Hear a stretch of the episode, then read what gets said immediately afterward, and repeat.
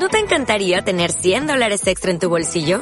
Haz que un experto bilingüe de TurboTax declare tus impuestos para el 31 de marzo y obtén 100 dólares de vuelta al instante. Porque no importa cuáles hayan sido tus logros del año pasado, TurboTax hace que cuenten. Obtén 100 dólares de vuelta y tus impuestos con 100% de precisión. Solo con Intuit TurboTax. Debes declarar para el 31 de marzo. Crédito solo aplicable al costo de la presentación federal con TurboTax Full Service. Oferta sujeta a cambios o cancelación en cualquier momento.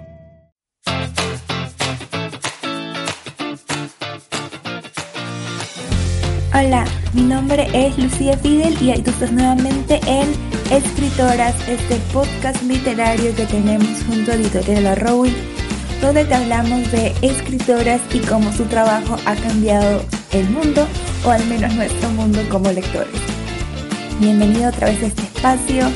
Recuérdate que mi nombre es Lucía Fidel y que pues tengo un canal de YouTube donde hablo sobre libros que también se llama Lucía Fidel Puedes seguirme en Facebook como Lucía Fidel, en Twitter como L Fidel Booktube, en Instagram como Lucía Fidel Booktube y pues también una novela en WhatsApp llamada Receta para superar una desilusión amorosa que está muy chévere, si puedo decirlo, y está chévere, así que espero que vayas a checarla.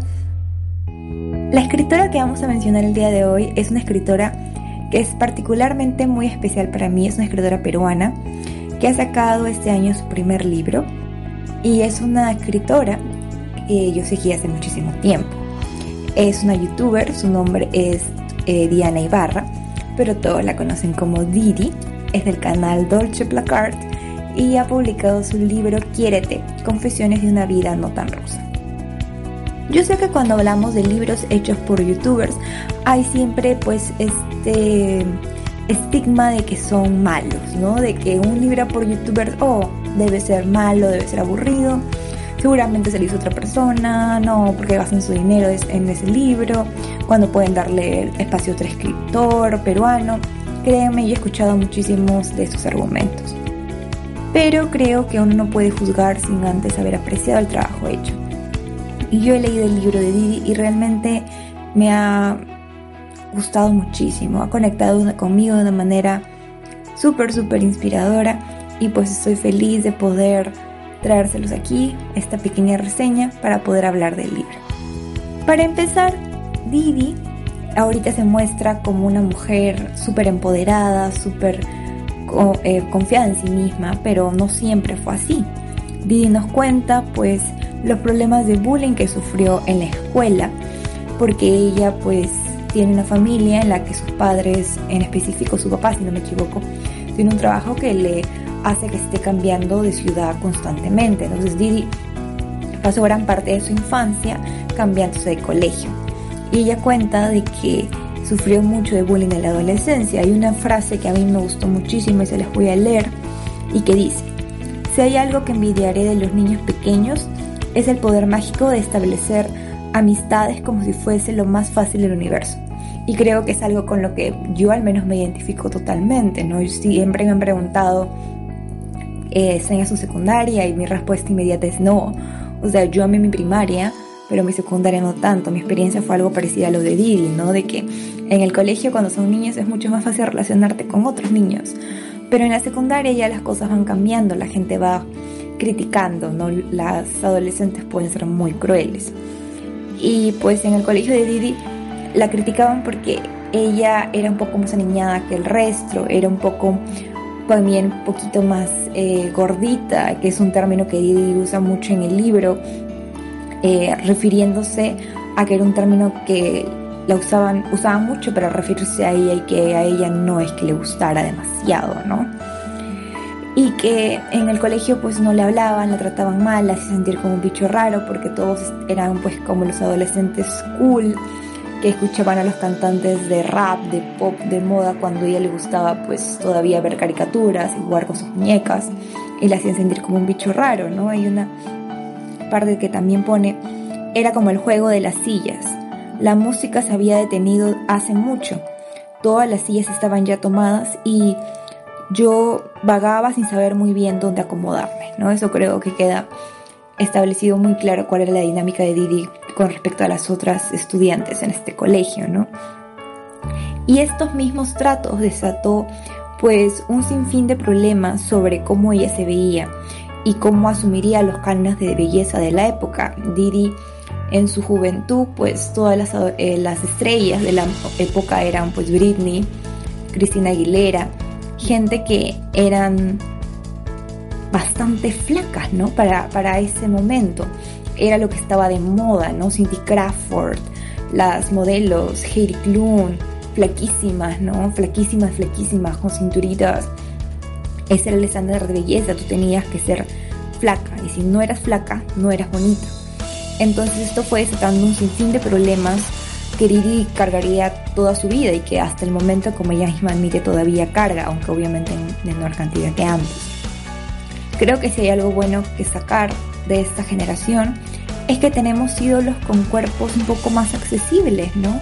Para los adolescentes tenemos, pues no sé, a Demi Lovato, a las Kardashian, ¿no? Que nos pueden gustar o no, pero siendo honestos, tienen cuerpos pues más curvilíneos, la misma Beyoncé, ¿no? O sea, incluso son cuerpos que uno puede decir, bueno, ¿no? O sea, se parece un poco más a mí que ver, pues no sé, a Gigi Hadid con sus figuras perfectas que muy pocas alcanzaremos a tener alguna vez, ¿no? Aunque aún así, pues también hay body shaming, existe el body shaming, por si no lo saben, es cuando la gente empieza a atacar a otras personas por su, su cuerpo, ¿no? Por cómo se ve, que si está muy gorda, que está muy flaca, como por ejemplo le ocurrió a, Camila Cabello hace muy poco cuando salía pues en una piscina eh, pues con su novio, ¿no? Con Sean, con Sean Mendes, en, actitudes cariñosas en un bikini y pues todo el mundo empezó a atacarla por su físico. Y pues Didi describe mucho esto en su libro, ¿no? De que ella veía a la gente que salía en televisión y nadie se parecía a ella. Y todos esto le indicaban, sumándole pues que sus compañeras de colegio no la trataban bien de que el bicho raro era ella, no de que si quería que la trataran mejor, si quería ser parte del grupo, tenía que bajar de peso. Y eso también pues desató algunos problemas que se sumaron fueron a su familia. Su mamá es una deportista que siempre está en forma, una mujer rubia, alta, flaca, ¿no? O sea, el estándar de belleza que ella quería. Y al Didi era una mujer un poco subida de peso, eh, su mamá pues estaba preocupada. Didi ahora piensa de que su mamá probablemente debe haber estado preocupada, ¿no? Los años eran ver las cosas más con más claridad. Pero en el momento para ella era que solamente su mamá también era otra enemiga y que quería que bajara de peso y que no estaba pues orgullosa de su hija porque era ella era gorda, ¿no? Y aparte de eso también cuenta pues de una manera bastante sincera de cómo sintió pues un poco de celos de su prima, que también era pues ese estándar de belleza al que siempre quiso acceder, ¿no?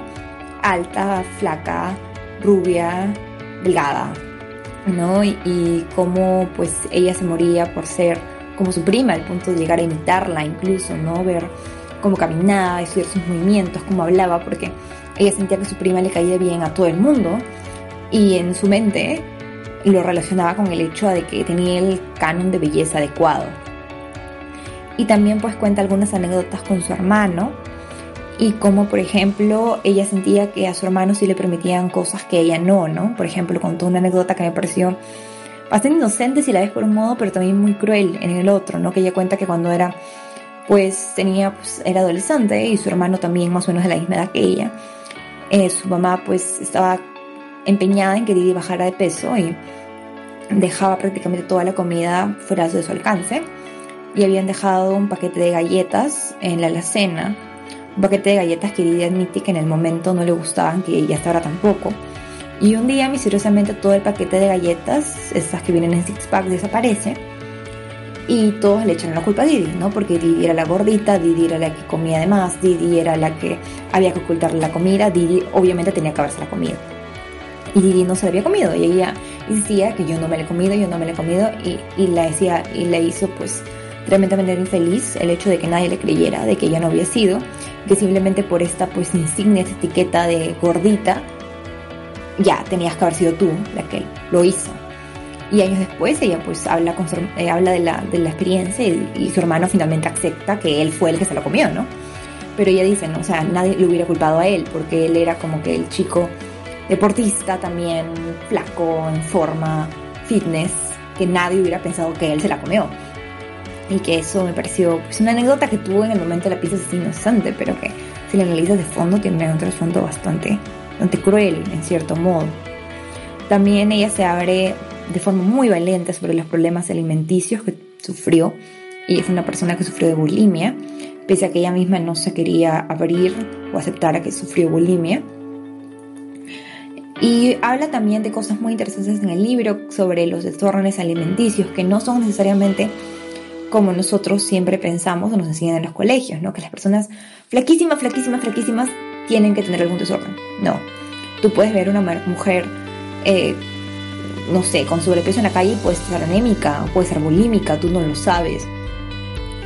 Y nos enseña ciertos términos científicos expresados en maneras, en palabras bastante claras sobre cómo son estos desórdenes. Aparte que también nos cuentan sobre la operación de banda gástrica que sufrió porque llegó a un peso que ya era un poco atentaba contra su salud y ya no le gustaba. Y ya más por salud que por otra cosa decidió operarse. Y esto pues le ayudó muchísimo. Y finalmente también nos habla como la aceptación con su cuerpo. Eh, como es un proceso que es de día a día. Y yo siento de que es algo con lo que nos podemos identificar varias personas. O sea, leyendo el libro de Didi me di cuenta de que a veces no importa de que la gente te pueda decir, oh por Dios, qué bonita te ves, oh por Dios, qué guapa, o, qué bonita, o qué buen cuerpo. Tú puedes por dentro no sentirte de ese modo, sentirte insegura, sentirte fea, sentirte gorda, sentirte que no encajas con el canon de belleza adecuado. Y, y Didi nos dice de que está bien, yo también me sentí así, entiendo que tú te sientas así, pero que tienes que hacer algo al respecto, no puedes quedarte simplemente con, bueno, yo me siento así y me siento así, pues así quedó, ¿no? No, no, o sea, tienes que cambiar eso. Eso no puede seguir de ese modo porque solamente te estás lastimando a ti mismo. Y me pareció muy, muy interesante. Aparte de que también nos habla sobre la creación de su canal de Dolce Placard y cómo esto eh, pues ayudó mucho con este proceso de aceptación de su cuerpo. Porque su canal empezó siendo un canal, o bueno, un blog más bien de modas. Y cómo pues eh, irse poniendo estos atuendos, ir posando de ciertas maneras, fue dándole la confianza que ella necesitaba. Hay una frase que también me gustó mucho que, que dice, ¿no? O sea, que, que en sus momentos más duros ella decía, mi cuerpo me parecía tan importante me parecía tan importante que las demás cosas dejaron de interesarme. ¿Estaba feliz? Claramente no. Y claro, ¿no? Porque, o sea, cuando tu cuerpo es lo más importante de todo, en el sentido de que rige tu vida, ya no eres feliz, o sea, porque estás constantemente pensando en, no, debo comer solamente esto porque si no voy a subir de peso, o debo vestirme de tal forma, debo posar de tal forma, es como que es un círculo vicioso. Y otra, otra frase que ya va como en la parte que ya realza el libro es que ninguna balanza mide tu felicidad. Deja de estresarte con la cifra que ves en ella.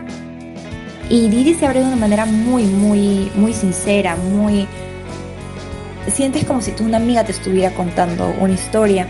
Es muy empática, tú puedes relacionarte perfectamente con lo que ella está narrando en sus páginas. Aparte que el libro es muy didáctico, o sea, está hecho en colores rosas y blancos, porque son los colores que identifican al canal de Didi. Aparte de que tiene muchísimas fotografías, tiene, o sea, es como un diario, lo han hecho como si fuera el diario de Didi. Es una edición muy muy bonita. Tengo que felicitar a la gente de Penguin Random House porque es una edición bellísima de, del libro, desde la portada hasta todo el interior. Aparte que también tiene muchas actividades que te permiten irte abriendo a ti misma. Cuando lo leía me hacía acordar al libro de cosas que pienso cuando me muerdo las uñas de, de Amalia Andrade, ¿no? Porque en el libro de Didi puedes poner, por ejemplo, no sé, libros o películas o series que te ayuden a empoderarte, canciones que te ayuden a empoderarte, o motivos por los que está bien bajar de peso y motivos por los que no está bien bajar de peso. O tienes algún problema con tus padres, algún, alguna vez sentiste que tus padres te hicieron daño de algún modo, que tú les hiciste daño de algún modo, escríbelos aquí y pues sácate ese peso de encima. alguna vez fuiste cruel con un compañero de clase o algún compañero de clase fue cruel contigo, quítatelo de encima y ponlo aquí. Es como una catarsis. El libro realmente es como una catarsis. A mí me gustó muchísimo, yo se lo súper recomiendo. Siento de que si alguna vez has sufrido de algún tipo de estas inseguridades o si las sufres ahorita, como creo que el 90% de la población, puedes identificarte con lo que ella cuente, puedes identificarte con, con todas las experiencias que ella vivió y puede ayudar a empoderarte también. Creo que en un mundo en el que las mujeres nos estamos empoderando cada vez más, en que, estamos hallando la fuerza para poder expresar nuestra voz, este libro ayuda muchísimo a encontrar esa voz, ponerte de pie y decirte aquí estoy, esa soy yo, este es mi cuerpo y lo voy a amar. Puedo tener muchas inseguridades, pero lo voy a abrazar y lo voy a amar. Y creo que el libro de Didi Quiérete, Confesiones de una vida no tan rosa, es perfecto para eso. Yo de verdad que he tenido la oportunidad de conocer a la autora, que es un amor de persona, y se lo súper recomiendo. De verdad que es un libro muy, muy bueno. Y pues ya venimos cerrando con, con todo por aquí. Espero que te haya gustado esta entrega de escritoras, que es aquí un podcast literario increíble, gracias a Editorial Arrowi por este espacio, donde pues hablamos de escritoras que cambiaron la literatura y a nosotros como lectores.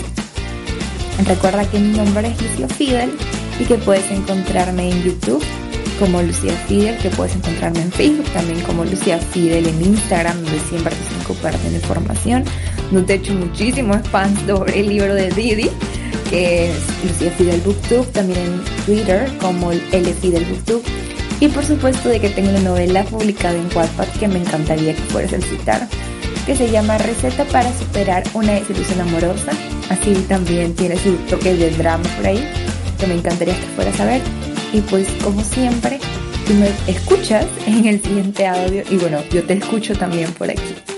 Un gusto estar aquí contigo. Cuídate.